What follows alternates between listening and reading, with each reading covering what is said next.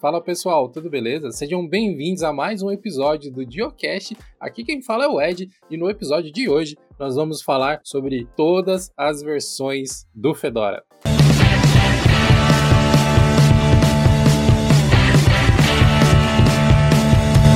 Esse episódio do Geocast conta com o apoio do Sanebox, que é uma ferramenta muito bacana para te ajudar a recuperar a sanidade da sua caixa postal. Alguns dias atrás, um membro lá do fórum de Linux tinha comentado como que ele poderia fazer para limpar a sua caixa postal de um monte de e-mails que estavam chegando, que eram todos e-mails indesejados, que ele acabou se cadastrando ali por algum momento e depois não precisava mais daquela informação. Se ele utilizasse o Sanebox, ele poderia criar um filtro inteligente dentro da sua caixa postal que automaticamente iria sumir com todas essas mensagens, deixando apenas o que realmente importa para ele aparecendo na caixa postal. Então, o Sanebox, além de te ajudar a organizar a sua vida e dados ali relacionados ao seu e-mail, também te permite criar filtros inteligentes para se livrar de tudo que não é importante, reduzir o ruído na sua comunicação. Conheça mais sobre o Sanebox acessando o nosso link especial que é sanebox.com/diolinux e ganhe 25 reais de crédito no primeiro mês para você poder testar todos os serviços que a Sanebox disponibiliza. O Fedora é sem dúvida uma das distribuições mais conhecidas no mundo. É difícil achar alguém que já se aventurou por esses mundos aí de distribuições Linux que nunca testou alguma versão ou alguma variante do Fedora. São muitas variações mesmo. E para me ajudar aqui a não me embolar sozinho em todas essas versões do Fedora, eu trouxe aqui o meu companheiro de Diocast, Raul Craveiro. E aí, pessoal, beleza? Hoje eu sou um pouco suspeito para falar, porque o Fedora é minha distro favorita. Isso aí fez parte do critério de, de aprovação para ser convidado aqui pro Diocast. Pelo menos um dos dois participantes tinha que ter usado o Fedora para mais do que apenas testes. Né? Apesar, de eu ter, apesar de eu ter usado o Fedora por algum tempo, nunca passou de semanas, assim, que não é exatamente a distro com qual eu me dou melhor. Na verdade, o Fedora, para mim, é tipo aquela distro que você gosta, mas ela te odeia. É tipo o Elementary OS. Eu adoro o Elementary OS, mas eu nunca consigo fazer aquele negócio funcionar de maneira estável. Ele nunca fica bom quando eu tô usando. E, enfim, o Fedora tem isso comigo também. Então, eu acho curioso isso porque justamente o Fedora é o que, tipo, funciona perfeitinho comigo. Eu não vou falar perfeitinho, tá? É um pouco exagerado, porque tem um detalhezinho ou outro que, tipo, tem. dá aquela enroscadinha para funcionar, mas no geral é que funciona melhor comigo. É a que o, o workflow dela é o que, que mais me agrada, sabe? Aquele fato de, de vir pouca coisa e você adiciona o que você quer, ao invés de muitas outras disso você tem que ficar tirando tudo que você não quer. Então eu sempre, sempre me identifiquei muito com, com o Fedora. Eu gosto pra caramba do Fedora também, e principalmente no, no passado isso era uma coisa mais, mais forte, assim mas eu sempre admirei o Fedora porque ele era uma, um dos melhores lugares para você pegar um Gnome como o Gnome deveria ser. É, o Ubuntu sempre personalizou o Gnome de um monte de jeitos. O Debian, que é em tese um Gnome praticamente vanilla, mas vem abarrotado de tudo quanto é coisa. Eles dão lá um select all gnome e instala tudo. Isso não é uhum. é legal no Debian. Eu acho que eles deviam, na instalação padrão, fazer uma, uma certa limpeza, uma curadoria de pacotes. Mas, enfim, não é a proposta da distro. Então eu sempre admirei o Fedora por causa dessa característica que você citou. Quando você instala ele, tem um gnome ali bonitão, configuradinho, com algumas mínimas extensões para ajudar as coisas a funcionarem e quase nenhum aplicativo é, é, basicamente um faça você mesmo agora. A gente te entregou funcionando, se vira aí. É justamente por isso que eu gosto. Eu também. Eu já testei né, o, o Debian uh, algumas vezes e, e, realmente isso é um negócio que nunca me agradou muito. Tipo, vem com um monte de joguinho, nada a ver, umas coisas assim. Umas coisas que você não vai precisar provavelmente, então você tem que ficar desinstalando todas as coisas e eu não sou muito fã disso. Eu gosto de vir o mínimo possível. A melhor alternativa nesse caso seria o Arch Linux que inclusive tem muito desenvolvedor do Gnome que gosta de usar o Arch Linux, que usa o Arch Linux no dia a dia. Se eu não me engano, o próprio Georges ele usa o, Arch Linux. Não sei se agora ele está usando outro, outro sistema, imagino que também não use só o Arch Linux. Mas, mas também tem, tem aquela questão que, tipo, beleza, o Arch Linux é uma boa, mas tem todo aquele trabalho para instalar. E o Arch Linux nunca gostou de mim. Nunca deu muito certo. O Fedora, você simplesmente pegou a ISO, colocou no pendrive, instalou, acabou. Tá bonitinho, tá certinho. E aí depois, com, com o sistema ali já prontinho, aí você vai montando do jeito que você quer, instalando os aplicativos. Mas aí é, é aquela parte mais fácil, né? Que eu, que eu acabo gostando. Então o Fedora sempre, tipo, desde que eu comecei a usar ele, ele conquistou meu coração. O Fedora com certeza é uma das distros mais amigáveis no sentido de trazer coisas fáceis para as pessoas utilizarem, para as pessoas que estão conhecendo o Linux pela primeira vez. Por mais que, na minha opinião, o instalador deles não seja o mais fácil de você entender tem muitas coisas dentro do design do Anaconda, se não me engano é esse que é o nome do instalador do Fedora. É, isso. Que são muito peculiares, assim, tipo, o botão de confirmação fica no canto esquerdo superior. Qual que é o sentido disso, assim? Ah, sabe, em marketing a gente sempre fala, né, que o canto esquerdo superior é o hotspot da visualização das pessoas. Mas em sistemas operacionais, as pessoas estão acostumadas a olhar para o canto embaixo para ter um botão de confirmação. Então, tipo, direito. É o, é o, total inverso, né? Tem essas coisinhas dele que eu acho que não são muito legais na parte do instalador, e eu já vi muita gente reclamando disso também. Mas não é para meter o pau no Fedora que nós estamos aqui hoje. Estamos aqui para apresentar várias formas possíveis de você passar raiva com o Fedora. Não, não, não, não. várias versões diferentes do Fedora que você vai poder baixar e testar aí numa máquina virtual para você ver quais são as características que cada uma delas tem. Acho que a gente pode começar pelo big deal, né? Pelo grande cartaz do projeto Fedora, que é o Fedora Workstation, né, Raul? Exatamente, é o Fedora Workstation, que a grande maioria das pessoas simplesmente chamam de Fedora, né? É a, é a versão principal, que é a versão com Gnome, que se você entrar no site e baixar lá a primeira versão, é ela. Então, tipo, é a que a gente tá falando aqui, que vem com o instalador do Anaconda, que vem com o Gnome, o Gnome redondinho, bonitinho. É ela, é a principal, que a grande maioria usa, e é a minha favorita, porque eu gosto de Gnome. Ainda falando sobre o Fedora Workstation, o, o, Fedora, ele foi muito sagaz, o projeto Fedora, ele foi muito inteligente com uma coisa, porque, olha só, quando a gente fala de Debian, por exemplo, Raul, a gente sempre fala assim, ah não, tem um Debian Stable, que é pacote velho, ah, coisa antiga, não sei o quê. Né, né, né. Aí tem um Debian Testing, no qual o Ubuntu é baseado já há alguns anos, que está ali no meio termo, não é nem muito velho, nem muito novo, você consegue manter um, uma, uma certa zona de conforto. E nós temos o Debian Unstable, o SID, que é o Bleeding Edge, né, que é sempre o mais novo possível. O, tudo que está sendo lançado entra primeiro no Debian Seed, no Debian Stable. Existe ainda um branch experimental do Debian, mas isso aí nem é considerado uma coisa oficial, né? É uma porta de entrada para um stable ainda. Mas é aqui que mora a sagacidade do pessoal do projeto Fedora. Nós temos uma versão, por assim dizer, do Fedora Workstation, que é o Fedora Rawhide, que eu espero que seja assim que pronuncia, que eu fiquei ensaiando, mas não garanto que saiu certo, que nada mais é do que o Debian Unstable mas eles não falam unstable. Eles falam, não, aqui é o Debian Howride, aqui tá de boa. São um dia isso aqui vai virar o Fedora, mas fica tranquilo aí, é o Fedora, sei lá, agora é o 36, é o Fedora 37, a gente só chama com outro nome pro pessoal não confundir e tal. Quer ver como que o marketing faz toda a diferença? Sim. Ele, o, né, o Fedora Rawhide, também saí, o Fedora Rawhide ele é basicamente uma versão rolling release, porque ele de fato ele não, não tem um Rawhide 1, 2, 3. Ele, ele, ele simplesmente vai, sabe? Ele vai recebendo atualização e ele que vai formando que depois vai ser o Fedora Beta, que vai virar o Fedora estável. Ele não tem tanto apelo do, do Debian Seed, por exemplo, porque eu acho que o Fedora estável por si só ele já é relativamente é, bem atualizado, sabe? O, o, Fedora tá sempre com, com, as últimas versões do kernel, tá sempre com a última versão estável do Gnome. O Rawhide, ele realmente tem mais aquela pegada de ambiente de teste, porque ele vai formando aquilo, então, tipo, quando, agora que o, o Fedora 37 beta saiu, então o Rawhide, ele vai formando o, o Fedora 38. Ele vai mudando algumas coisas ali do pacote, mas na sua essência você vai atualizando e ele vai virando 38, depois vai virando 39.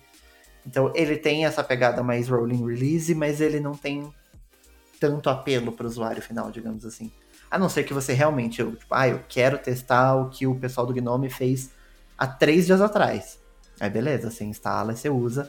Mas não recomendo usar na sua máquina de produção, porque sempre tem uns riscos. Se você quiser usar, beleza, vai lá.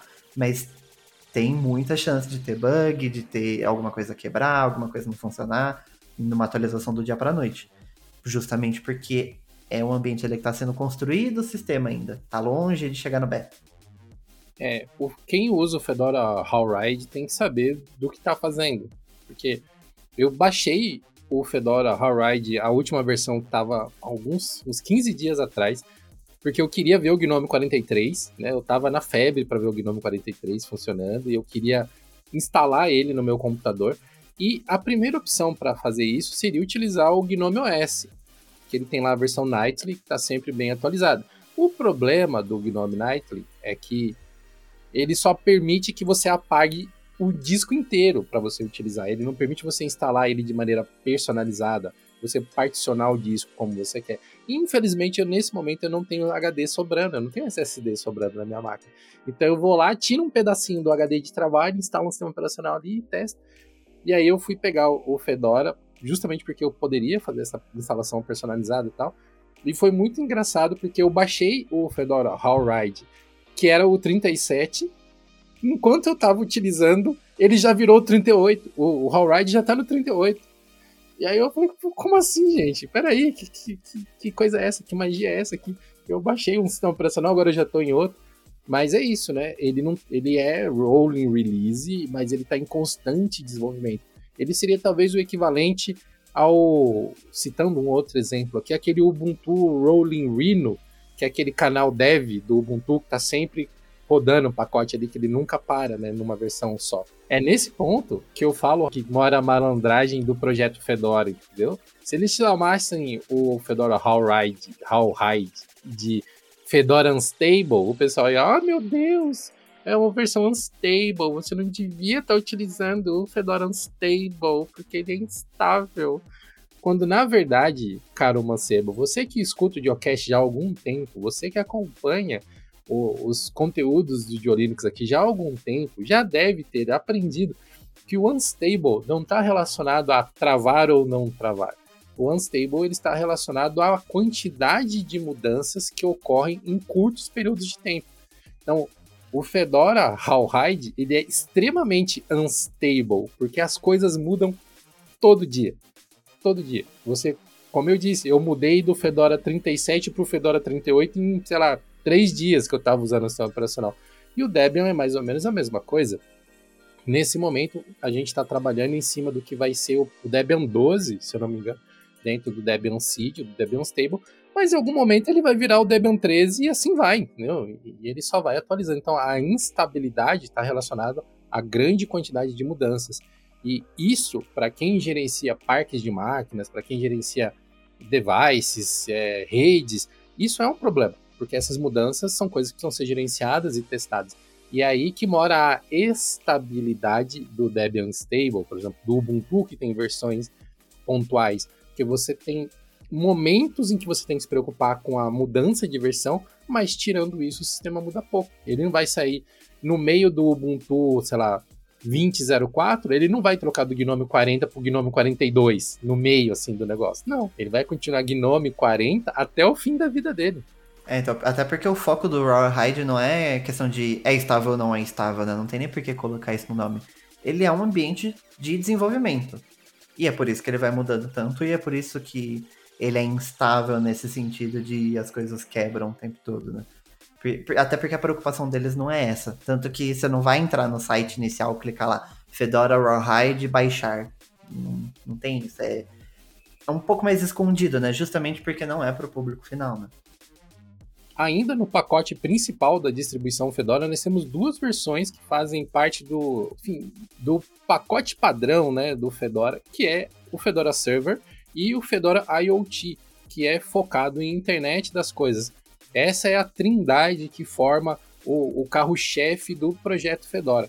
Mas isso aí, meus caros, é apenas a, a pontinha do iceberg. É a, literalmente a ponta do iceberg, porque nós temos muito mais versões para falar. E isso nos leva ao próximo grande boom de versões variantes do Fedora são as Fedoras Spins, teriam os equiparados às flavors do Ubuntu. Exatamente. É, é o nome Spin nada mais é do que um, um outro nome para flavor. Então, se você conhece como flavor, é exatamente a mesma coisa.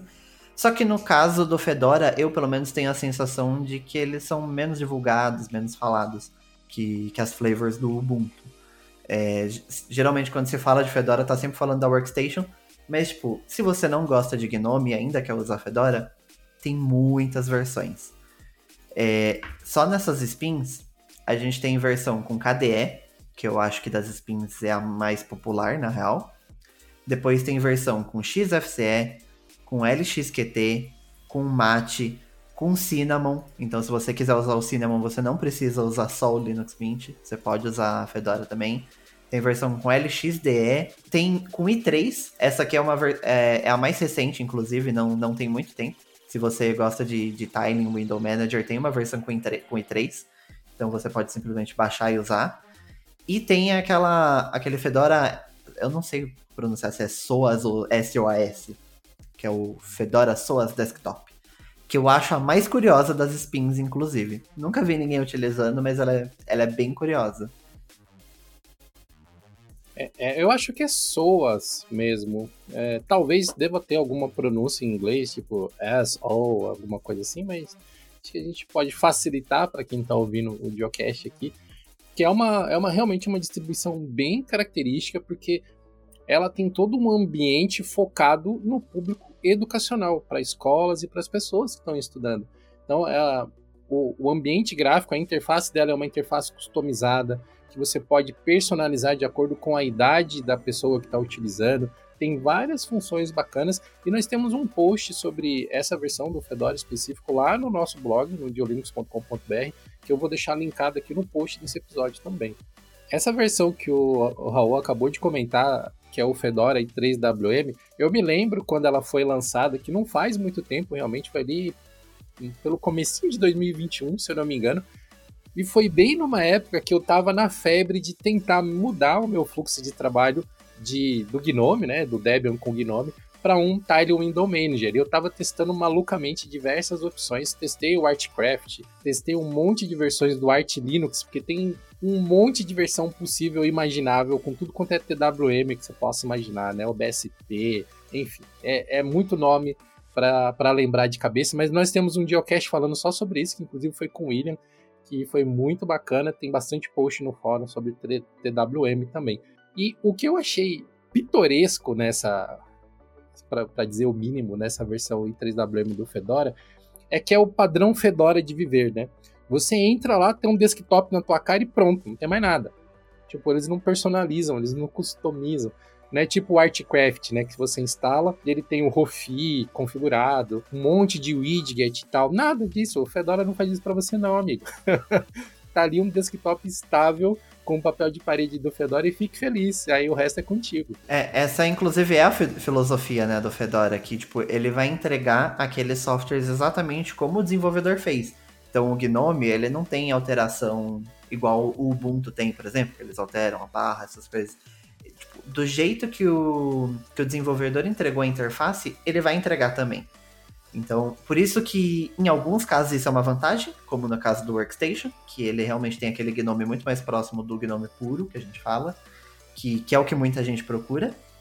Só que nesse caso está sendo uma desvantagem também, né? É, tem, tem mais algum, algumas inconsistências ali em algumas versões, como o caso do Fedora com, com KDE, que ele vem com dois navegadores, inclusive ele vem com Firefox, porque todas as, as versões do Fedora vêm com Firefox, mas ele vem também com o navegador da, do KDE. Então, tipo, ele, por padrão, ele vem dois navegadores, sendo que poderia ou remover o Firefox ou remover o do KDE. Então, mas, mas tem muito essa filosofia de tipo, ó, se o i3 foi entregue assim, vou te passar assim, você se vira, você coloca o que você quiser, você tira o que você quiser, mas é, é desse jeito que passaram, então toma aqui, sabe? E, e, nesse caso realmente tem é uma desvantagem. Né? Que uma outra característica que a gente pode citar das skins do Fedora também é que diferente das flavors do Ubuntu, elas são mantidas pelo próprio projeto Fedora as flavors do Ubuntu são projetos à parte, são projetos mantidos por terceiros que a Canonical reconhece como bons o suficiente para poderem ter o nome Ubuntu oficialmente. Né? E recentemente o Ubuntu Unity foi reconhecido como uma flavor oficial. Tem vídeo de análise dele no canal também. Eu vou deixar o, link aqui na descrição desse episódio também. Mas aí tá uma grande diferença da postura do projeto Fedora para os outros projetos, né? Tipo, tá mais parecido com o que o Manjaro faz, que a própria equipe mantém um monte de versões diferentes, existem também algumas versões comunitárias, mas o, o, grosso do trabalho é feito pelo próprio projeto, são os próprios desenvolvedores que personalizam as coisas, e talvez por isso que não seja tão personalizado assim, né? Que eles têm ali um fluxo de trabalho que eles vão tentando provavelmente aproveitar o, o, o máximo de trabalho para economizar tempo da equipe então não tem muito tempo de ficar cavucando ali cada configuraçãozinha de cada interface gráfica. É meio que um padrão Fedora e só troca qualquer interface gráfica que você está utilizando. Ali no caso do, do Ubuntu é uma benção, né? Que eles estão dando basicamente. Tem outros benefícios, eles dão acesso à, à infraestrutura da Canonical para distribuir pacotes, essas coisas. Mas a Canonical em si não toca em nada. Porque, tipo, o que é importante para eles é o Ubuntu padrão. É, no caso do Fedora, realmente é tudo ali dentro da equipe. Não é necessariamente os mesmos desenvolvedores que estão trabalhando na versão Workstation. Às vezes, em algum, algum, alguns pontos, pode até ser. Mas, mas ainda assim, são pessoas de dentro do projeto Fedora. E eu acho que muito dessa questão também deles não ficarem mexendo em interface, não só dessa questão de, de sei lá, às vezes não, não tem tempo também para poder fazer isso, não tem mão de obra suficiente, mas eu acho que é a questão de por ser da Red Hat também, eu acho que o foco deles também não é tanto no, no visual, de entregar o sistema mais bonito, mais personalizado. É, eles focam muito nessa parte mais de back-end, porque é algo que vai ser muito mais importante também lá no Red Hat Enterprise Linux, no CentOS, porque o, tipo, o foco né, ali da empresa, o core da empresa é servidor.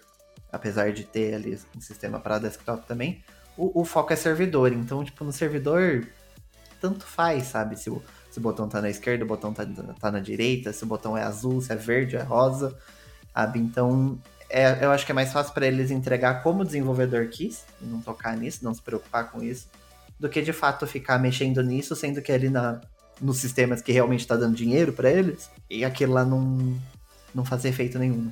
É, eu acho que é uma boa leitura mesmo de como que funciona o projeto Fedora. Acho que encerrando essa parte falando das spins do Fedora, que acabam realmente não sendo tão reconhecidas assim, mas a gente começa a entrar numa outra área do Fedora que tem ganhado muito espaço, e não apenas o Fedora, mas outras distros têm investido bastante no que são chamadas de distros imutáveis.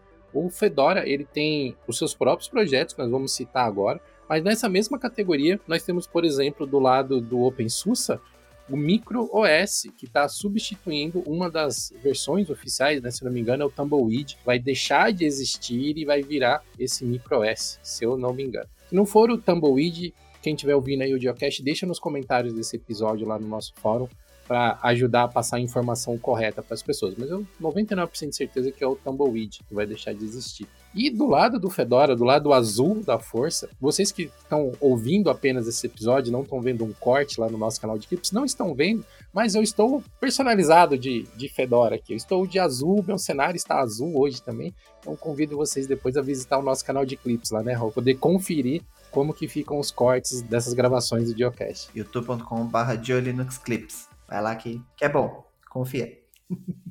É isso aí. Para inaugurar essa área né, de distribuições emergentes, que é como o projeto Fedora identifica ela, que nós podemos falar do Silverblue, que foi provavelmente a primeira distribuição, o primeiro projeto do Fedora a, a, abrir né, essa nova seara aí de conteúdo dentro do projeto. Sim, o Fedora Silverblue tem se tornado o queridinho né, de muita gente. Tem muita gente que já gostava do Fedora e agora no, no Silverblue, tipo, realmente conquistou. O conceito do Fedora Silverblue é que ele é um sistema operacional com a base dele imutável. Basicamente, o que isso quer dizer é que por debaixo do capô, ali a parte da base do sistema mesmo, ela não pode ser modificada nem por aplicativos né, que você instala, ou softwares instalados, ou até mesmo acidentalmente pelo usuário.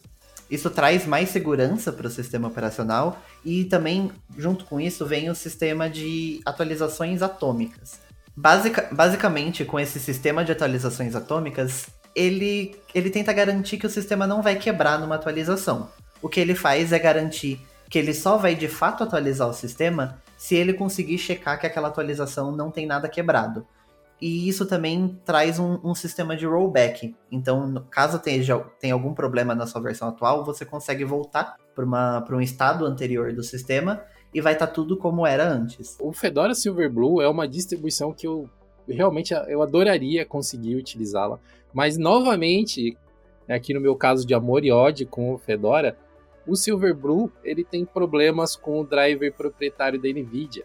Então, instalar o driver proprietário da NVIDIA no Silverblue é tipo uma briga de foice no escuro, num piso molhado cheio de sabão. Entendeu? Pode ser que você consiga, mas é a grande chance é que você só vai passar raiva. Existem já diversas documentações no, no fórum, tanto da NVIDIA quanto no fórum do Fedora, e para muita gente é simplesmente roda lá uma camod, instala, tá tudo funcionando, que é o que o Raul sempre fala para mim que ele faz e eu não acredito, que isso para mim nunca dá certo.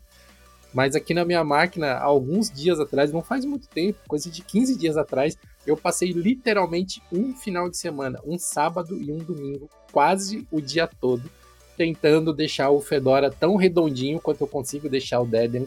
E sim, foi uma surra de toalha molhada, né? 10 a 0 pro Fedora. Eu não consegui nenhuma vez. É, no Fedora normal, de fato, eu acho muito tranquilo instalar a...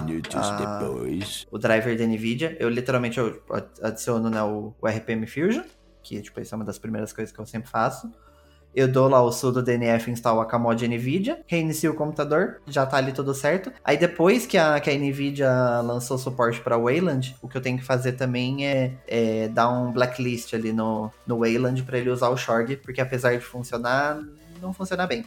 Porque antes ele já fazia isso por padrão, agora como tem suporte ele não faz mais, então eu, eu tenho que fazer isso manual. De resto funciona normal. Já no caso do Silverblue, a história é um pouco mais embaixo, por isso que inclusive eu nunca nem usei o, o, Fedora Silverblue. Eu acho que ele funciona bem para usuários muito específicos. Se você, tipo, usa Intel e AMD e você não depende do Shorg para nada, por exemplo, eu acho que ele vai funcionar super bem. Tipo, se você é exatamente aquele tipo de usuário, ele vai funcionar muito bem. Se você precisa fazer uma modificação mais a nível de sistema, justamente, que é o, o que ele não deixa fazer, aí começa a se tornar uma dor de cabeça e não acho que justifica, sabe? Aí vai de Fedora Workstation, que vai funcionar, você vai conseguir instalar a NVIDIA, você vai conseguir fazer essas modificações, você vai conseguir utilizar o Shard tranquilamente, sem nenhuma dor de cabeça, e tudo certo, sabe? Uma coisa que vale a pena citar é que o Fedora Silverblue você pode simplesmente atualizar entre as versões e depois até voltar para uma versão anterior se você quiser, por conta da forma como ele funciona, da característica de sistema imutável dele. Você está no, no Silverblue 36, que é a atual distribuição. Quando sair o 37, você não precisa baixar ISO, ir lá, formatar o seu computador e instalar de novo. Você só dá um rebase, que é um dos recursos que esse sistema, que, é o S3, né, que controla toda essa base imutável do Fedora, que inclusive tem post no fórum também, um post muito bacana explicando o que, que é o S3. Você vai lá, vai lá, faz um rebase, que é uma atualização da base do sistema, e a partir desse momento você está na versão nova do sistema. Você está no 37 ou no 38 quando ele for lançado. Então, ele tem essa característica de você não precisar instalar ele novamente, que apesar de ser comum a muitas distros, o funcionamento é um pouco diferente, então dá para dizer vagamente que ele tem uma semelhança com o Rolling Release, e ele pode ser considerado tão bleeding edge, né, que é tão atualizado quanto o Fedora Workstation é. Porque ele sempre vai trazer a última versão do Gnome, ele sempre vai trazer o kernel mais atualizado disponível no Fedora. É, o, o, Fedora ele tem essa característica né, em todas as suas distribuições, as suas versões, de sempre estar tá integrando as coisas mais novas possíveis para garantir que tá tudo funcionando direitinho para em algum momento chegar no Red Hat, por exemplo, né, no Red Hat Workstation.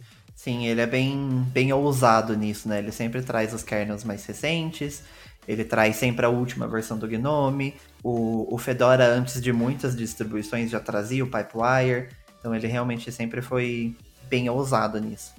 Mas nessa questão de atualização, eu acho que a principal vantagem do Silverblue não é nem enquanto você vai, tipo, atualizar do 36 para o 37, por exemplo. Porque isso você ainda consegue fazer no Fedora normal, sabe? Tipo, atualizar o sistema, beleza. A questão é justamente o caminho contrário, que eu acho que essa é a principal vantagem, porque, sei lá, se você estava no Fedora 36, atualizou para 37 e, sei lá, quebrou alguma coisa, não gostou da versão nova do Gnome ou qualquer coisa do tipo, se você quiser voltar para o 36, você vai ter que apagar tudo e reinstalar. No Silverblue, você só volta para o snapshot anterior. E, tipo, acabou. Sabe? Eu acho que essa é a, a grande vantagem, sabe? Porque é muito mais fácil você voltar em detalhe, sabe? Enquanto em outros sistemas, tanto a questão do sistema ou uma versão de pacote é muito mais difícil de você voltar né? sem precisar desinstalar e instalar de novo.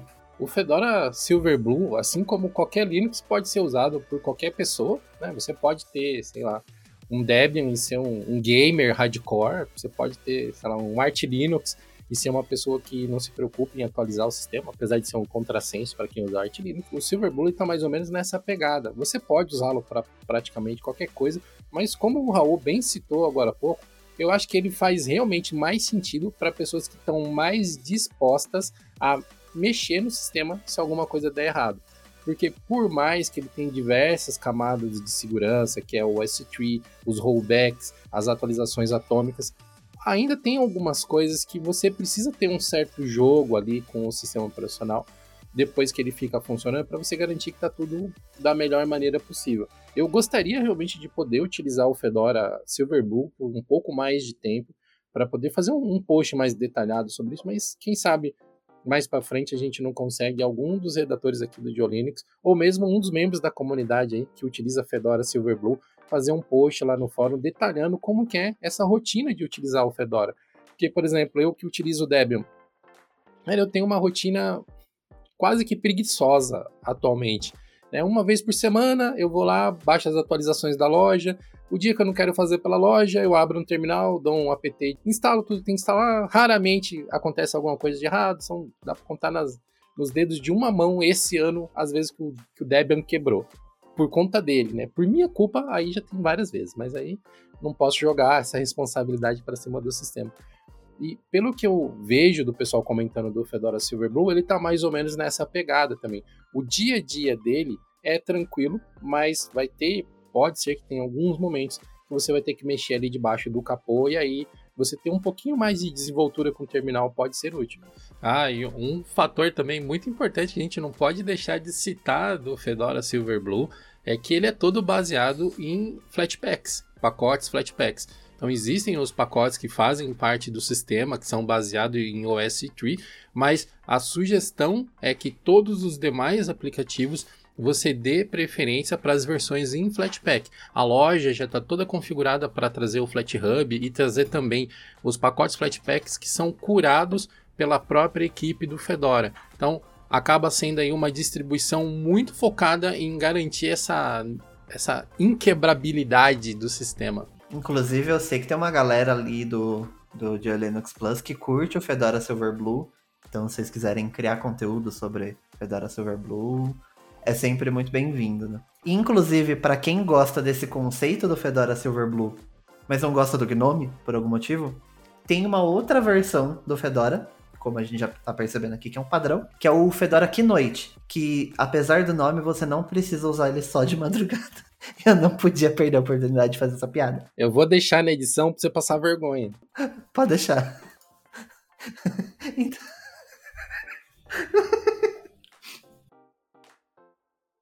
Então, mas basicamente o Fedora Keynote é a versão do Fedora Silverblue, só que com KDE. O Keynote é com K de KDE, no caso. E ele é exatamente a mesma coisa. Ele tem esse sistema de OS Tree, ele tem esse sistema de atualização atômica, só que a diferença é que ao invés de usar GNOME, ele usa KDE. Basicamente isso. Ele tem todas as características que o, o Fedora Silverblue traz, que é a atomicidade, são os rollbacks, a base OS Tree mas ele tem toda uma integração, uma customização para funcionar em cima do KDE.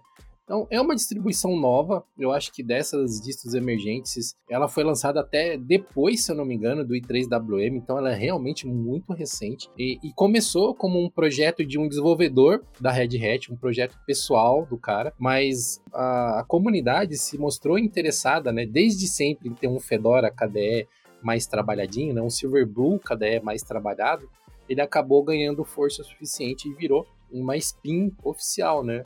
Eu não testei ainda o Keynote, porque KDE. Acho que até hoje a melhor experiência que eu tive utilizando o KDE foi com o Big Linux recentemente, que é um KDE extremamente customizado e tem muitas coisas prontas já que facilitam a vida.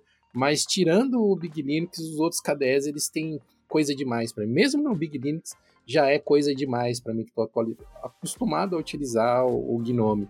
Mas eu acho que o Keynote eu vou padecer desse mesmo mal, assim, sabe? O peso que o KDE tem de opções a mais na minha cara. Assim. É, eu pessoalmente também não consigo me dar bem com o KDE. Eu entendo o apelo, eu entendo as pessoas que gostam. Eu acho que ele faz super sentido para aquele público. Mas ai, não, não consigo. Não gosto, não, não me interessa. Não, não rola. Tipo, não, não tem essa proximidade com o KDE. Mas eu lembro, inclusive, quando o Fedora Keynote estava ali começando a surgir, na verdade, porque quando veio o Fedora Silverblue, tinha muita gente com, com esse questionamento também de ah, mas como que eu consigo usar ele com, com KDE? Como que a gente consegue transformar o Fedora Silverblue para usar KDE? Eu lembro que tinham vários tutoriais pela internet do pessoal ensinando a instalar o KDE no Silverblue. Só que a gente sabe que quando você instala duas, duas interfaces no mesmo sistema, para começar a virar uma zona também é um pulo, porque aí, tipo, vai ter um editor de texto do KDE e um do Gnome, aí vai ter um navegador de um e do outro. Começa a virar uma zona, sabe? Dois gerenciadores de arquivo. Não é o ideal, sabe?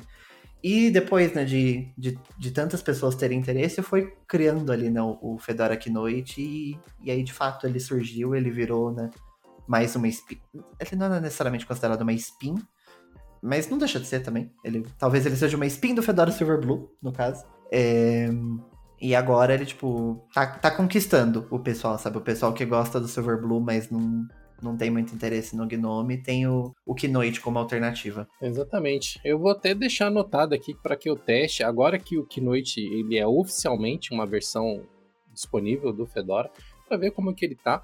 Mas conhecendo o pessoal do projeto Fedora, né, conhecendo o modus operandi do pessoal do Fedora deve ser um KDE bem próximo do que a gente tem no KDE Neo, com algumas características ali que o pessoal do Fedora deve incluir, como maior integração com essa parte de OS Tree, provavelmente no Discover, alguma coisa assim. Mas tirando isso, vai ser um KDE pelado, né? Um KDE vanilla, por assim dizer, um KDE sem muitas configurações. Né? Eu acho que é, é uma boa opção para quem quer ter esse KDE mais puro em cima de uma base imutável, uma base OS Tree com certeza vai ser um, um, bom casamento. E economiza algumas horas de customização, né? De que você baixar o, o Silverblue, tem que ficar customizando tudo na unha tal. Realmente acho que atende aí uma demanda popular, né? E começa a virar um, uma gambiarrona ali também, né? Porque você instala o KDE se você quiser tirar o Gnome, é... a chance ali de dar problema é grande e eu acho que meio que vai contra a proposta do Silverblue, inclusive, né? Justamente para não dar problema, e aí você vai lá e cria um problema, sabe? Então, que bom que tem um, uma versão com KDE já por padrão, garantir tudo redondinho, bonitinho, não, não tem muita dor de cabeça. Né? Fazendo um, um, exercício aqui um pouco exagerado, você pegar o Silverblue e instalar outra interface gráfica nele, é tipo você pegar o Elementary e instalar um Gnome em cima dele. Tipo, não faz sentido. Você pegar o Elementary que ele é todo desenhado em cima daquela interface específica, né? Que é o Pantheon, se não me engano, que é o nome Isso. do desktop do Elementary, e botar outra coisa ali. Tipo, não, né? Tipo, nada impede você de fazer isso por conta da, das liberdades que o software livre te garante, mas que não faz sentido, não faz. É, é aquele clássico, né? Você pode? Você pode. É de bom tom? Não é de bom tom. Talvez não deva. É tipo minha mãe sempre me falava, né? Porque você pode que você deve. Né? Então são, é, acho que é uma linha ali que talvez não deva ser cruzada. Exatamente isso. Ainda avançando nessa área de distros emergentes que o próprio projeto Fedora destaca, nós temos o CoreOS, que é uma distribuição focada em containers. Então ela é uma distribuição mínima que é para ser utilizada geralmente em nuvens, em internet das coisas, tal. É uma outra pegada e não me parece assim ser uma, uma distribuição com muito apelo para o pessoal de desktop, né? É mais uma coisa para DevOps, para quem está mexendo com infra, com desenvolvimento para nuvem, essas coisas assim. É uma, é uma coisa bem mais característica e que acaba atendendo um público bem mais técnico. É, já dá para perceber que ela não é para o público padrão, até porque quando você entra no, no, no site do Fedora CoreOS, tipo, já é diferente, ele já mostra ali o, stable stream, testing stream, ele vai mostrando algumas coisas assim muito mais é, back-end da coisa, sabe? Então é para um público muito diferente, sabe? Você quer um sistema para seu computador, esquece o CoreOS, mas se você é DevOps, às vezes vale a pena dar, dar uma olhada, às vezes é o que você está procurando, sabe? Ela parece coração de mãe, né? Cabe tudo quanto é tipo de variação possível dentro do projeto Fedora. Ainda dentro das versões oficiais do Fedora, existe uma divisão chamada Fedora Labs, né, o laboratório do Fedora, que tem uma série de, de customizações, de agrupamentos de pacotes, por, por assim dizer, que pelo que eu já testei, e uma vez eu testei o Fedora Games, ele nada mais é do que o Fedora Workstation com um meta pacote gigantesco que configura todo o sistema de acordo com uma função específica. Então ele baixa um monte de coisa, ele remove um monte de coisa e deixa o Fedora personalizado com todas as ferramentas para aquela função específica. Uma das funções desse Fedora Labs é o Fedora focado em astronomia, né? Para cientistas, para pessoas que exploram o espaço sideral. Né? Que outra versão interessante você achou aí, Raul? Então, tem, tem várias versões aqui. Tem, ó, tem uma versão para quem trabalha com modelagem computacional, sabe? São umas coisas assim muito específicas. Aí, claro, tem para quem é designer, tem para os gamers, tem o, o Fedora Jam, que é para quem é músico, que inclusive o Ubuntu também tem, né? O Ubuntu Studio, que é meio próximo disso. É exato, o Ubuntu Studio é um pouco mais amplo que isso, mas, mas tá ali parecido, né? Tem, tem o Security Lab também, para quem trabalha com segurança. E até o, o, próprio Fedora chama isso que é uma seleção de pacotes com curadoria de software. Então ele nada mais é do que uma versão do Fedora com alguns softwares pré-instalados. Só que nem todos esses aqui são o Fedora Workstation com pacote. Tanto que o próprio Astronomy, ele usa a Fedora KDE, e aí ele tem alguns outros softwares. Que se você entrar aqui, ele tem, não faço a mínima ideia do que são esses softwares, porque eu não entendo nada de astronomia, mas aí ele vem com Ast Astropy, K-Star, Celestia, Virtual Planet, Zero, tipo, ele, ele vem com essa curadoria de softwares para aquele, aquele público específico nada te impede de, sei lá, baixar o Fedora KDE ou baixar o Fedora Workstation e baixar esses mesmos softwares. Eles estão lá no, no repositório. Mas se você, tipo, ah, eu trabalho com astronomia, mas eu não quero me preocupar com, com a construção do sistema, com instalar tudo, você pode vir aqui, baixar essa versão com essa curadoria, instalar e já sair utilizando, sabe? Porque tá tudo instalado. É, e eu tô olhando aqui as, a seleção de pacotes do Fedora Design Suite e, cara, que seleçãozinha bacana, viu? O que, o que, que, eu, que eu acho que seria um bom uso dessa, dessas versões do Fedora? Cara, você é um designer, você quer mudar para uma distribuição Linux, você utiliza outro sistema operacional, seja Windows ou seja Mac e tal, e você quer testar um sistema novo, mas você ainda não sabe exatamente o que, que você precisa, porque você vai ter que aprender tudo o que, que você precisa no ambiente Linux. Uma distribuição como essa, como o Fedora Design Suite, ele já vai te dar um ambiente básico para você poder partir dali, você vai poder ver as, as opções que tem e a partir da, desse, desse background, ver o que, que vai te servir, o que, que não vai te servir, se você vai precisar de alguma coisa extra, mas é um bom ponto de partida para usuários que ainda não têm exatamente ali uma definição bem clara de quais softwares eu preciso nesse ambiente aqui. Porque do sistema que você está vindo, você já conhece, mas para onde você está indo, para onde você está migrando, ter essas dicas pode ser bastante interessante. Eu acho que essa realmente é a grande vantagem, né? Justamente essa questão da curadoria. Porque você não precisa ir atrás dos softwares, eles já fizeram essa curadoria de, do que você vai teoricamente precisar e já vai te entregar. É lógico que você pode desinstalar o que você não quiser, ou você pode instalar mais softwares, não quer dizer que você está preso na, só naqueles programas, mas, mas a ideia é essa. Pro meu uso particular, eu não gosto porque eu acho que ele vai um pouco contra o que justamente me faz gostar do Fedora Workstation, que é vir com menos coisas e eu instalar o que eu quiser. Mas a questão é, tem gente que não tá ligando para isso, que quer só tudo ali entregue E beleza, sabe? Tem, tem ali a versão, você, você vê qual faz mais sentido com você, se você é um designer, se você, sei lá, quer para jogar, se você trabalha com astronomia, ou ah, sei lá, às vezes você nem precisa trabalhar com astronomia, você pode só gostar de astronomia e querer utilizar também, tá tudo certo, sabe? E, sabe, eu acho que é, é interessante ter as opções, sabe? Se você quiser, usa, se não quiser também, tem lá o Fedora Workstation, Fedora KDE, Fedora XFCE, e você pode usar à vontade. Olha, vamos fazer uma contagem aqui de quantas opções de Fedora a gente tem. Pegando uma listinha básica aqui, olha, só da versão principal nós temos três, que é o Workstation, o Server e o IoT. Nas spins, nós temos, Raul? Um, dois, três, quatro, cinco, seis, sete, oito versões na, nas spins. Aí nas versões emergentes, nós temos novamente o três versões, né? Que é o Silverblue, o Keynote e o CoreOS, que é a versão para containers. E aí no Labs, nós temos mais uma, duas, três, quatro, cinco, seis, sete, oito, nove versões de Fedora. É Fedora para tudo quanto é jeito. É chapéu para tudo quanto é tamanho de cabeça aí, senhores. Uhum. São, 20, são 23 versões diferentes de Fedora. E assim, é engraçado que na maioria das vezes quando a gente fala de Fedora, a gente pensa no Fedora Workstation. Mas assim, claramente tem muitas versões do Fedora. Sem a gente contar do Red Hat Enterprise Linux, do CentOS, que já seriam mais duas versões aí.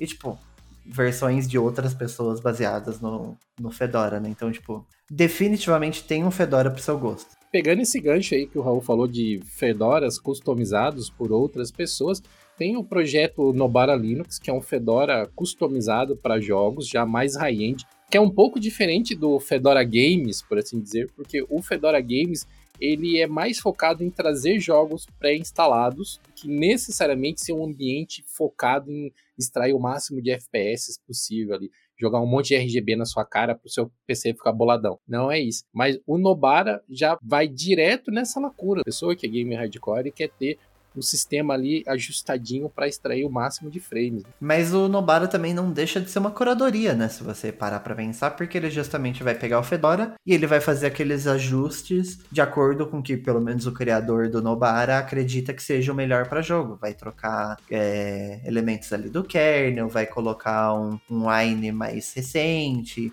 versão do Mesa Driver. Não, não é uma curadoria de jogos, mas sim uma curadoria de as modificações que você deve fazer no sistema para poder jogar. Lógico que, né, isso nem todo mundo vai se interessar. Eu, pelo menos, eu prefiro usar o próprio Fedora Workstation para jogar do que usar um Nobara da vida. Mas, tipo, te, tem essa opção também e, e, tem muita gente que tem gostado do Nobara e tem utilizado. Nós temos um post no blog falando sobre o Nobara e temos um vídeo do Dio onde ele fez uma análise também, ele fez um review no canal principal. Se você quiser conferir uns benchmarks, como que o Nobara está se saindo comparado com outras distros, dá uma checada lá no, no vídeo que eu vou deixar linkado aqui nesse episódio também. Pois é, senhores, era só tudo isso que o projeto Fedora tinha para mostrar para gente aí.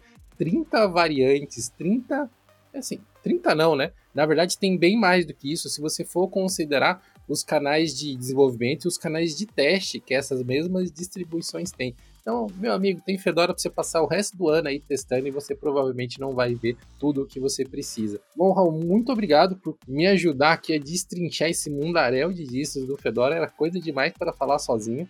Obrigado por colaborar aí com a sua experiência né, de usuário refugiado do Fedora no macOS agora, né? Tecnicamente, eu não abandonei o Fedora, porque eu tenho uma máquina virtual dele aqui. Uso muito. Não, mas ela tá aqui. Tecnicamente ainda sou usuário do Fedora. Fedora mora no seu coração. Mora no meu coração e num pedacinho aqui do meu computador também. Mas agradeço pelo convite. Gosto muito de falar do Fedora, por mais que né, não seja mais meu daily driver, mas eu ainda gosto muito do, do Fedora. Assim, é um, é um projeto que tem um espacinho no meu coração. E é sempre muito legal, né? Falar de Fedora, falar da, das várias versões que tem aqui e divulgar um pouquinho mais dele, porque eu acho que muita gente também pode acabar gostando dele. Para finalizar esse episódio do Geocache, eu tenho aqui um convite para você que está nos ouvindo. Nos próximos dias 22, 23 e 24 vai estar tá rolando um evento digital chamado Codecon, que é um evento focado em tecnologia, em desenvolvimento para a internet. Eu estarei lá como um palestrante a convite do pessoal do OnlyOffice falando sobre automação de documentos e fluxos inteligentes de documentos no dia 24. Você pode acessar o site codecom.dev ir lá na parte de quem vai e você vai poder conferir todas as pessoas, todas as palestras, todos os conteúdos que estarão lá nesse evento. É muito bacana. A Codecon ela rola num ambiente virtual chamado Gather. É um mundo virtual todo em pixel art com uma mescla de 2.5D. É realmente muito divertido. No ano passado eu também participei da Codecon a convite do Odd Office e foi muito legal poder interagir com os avatares das pessoas ali. É muito divertido, recomendo fortemente. Espero vocês lá na Codecon. A minha palestra vai ser no sábado às 15 horas ser virtual, então vocês podem acompanhar sem problema aí de onde vocês estiverem. Agradeço muito por vocês terem ouvido esse episódio do Geocast até aqui e nós nos vemos no próximo episódio. Valeu, pessoal!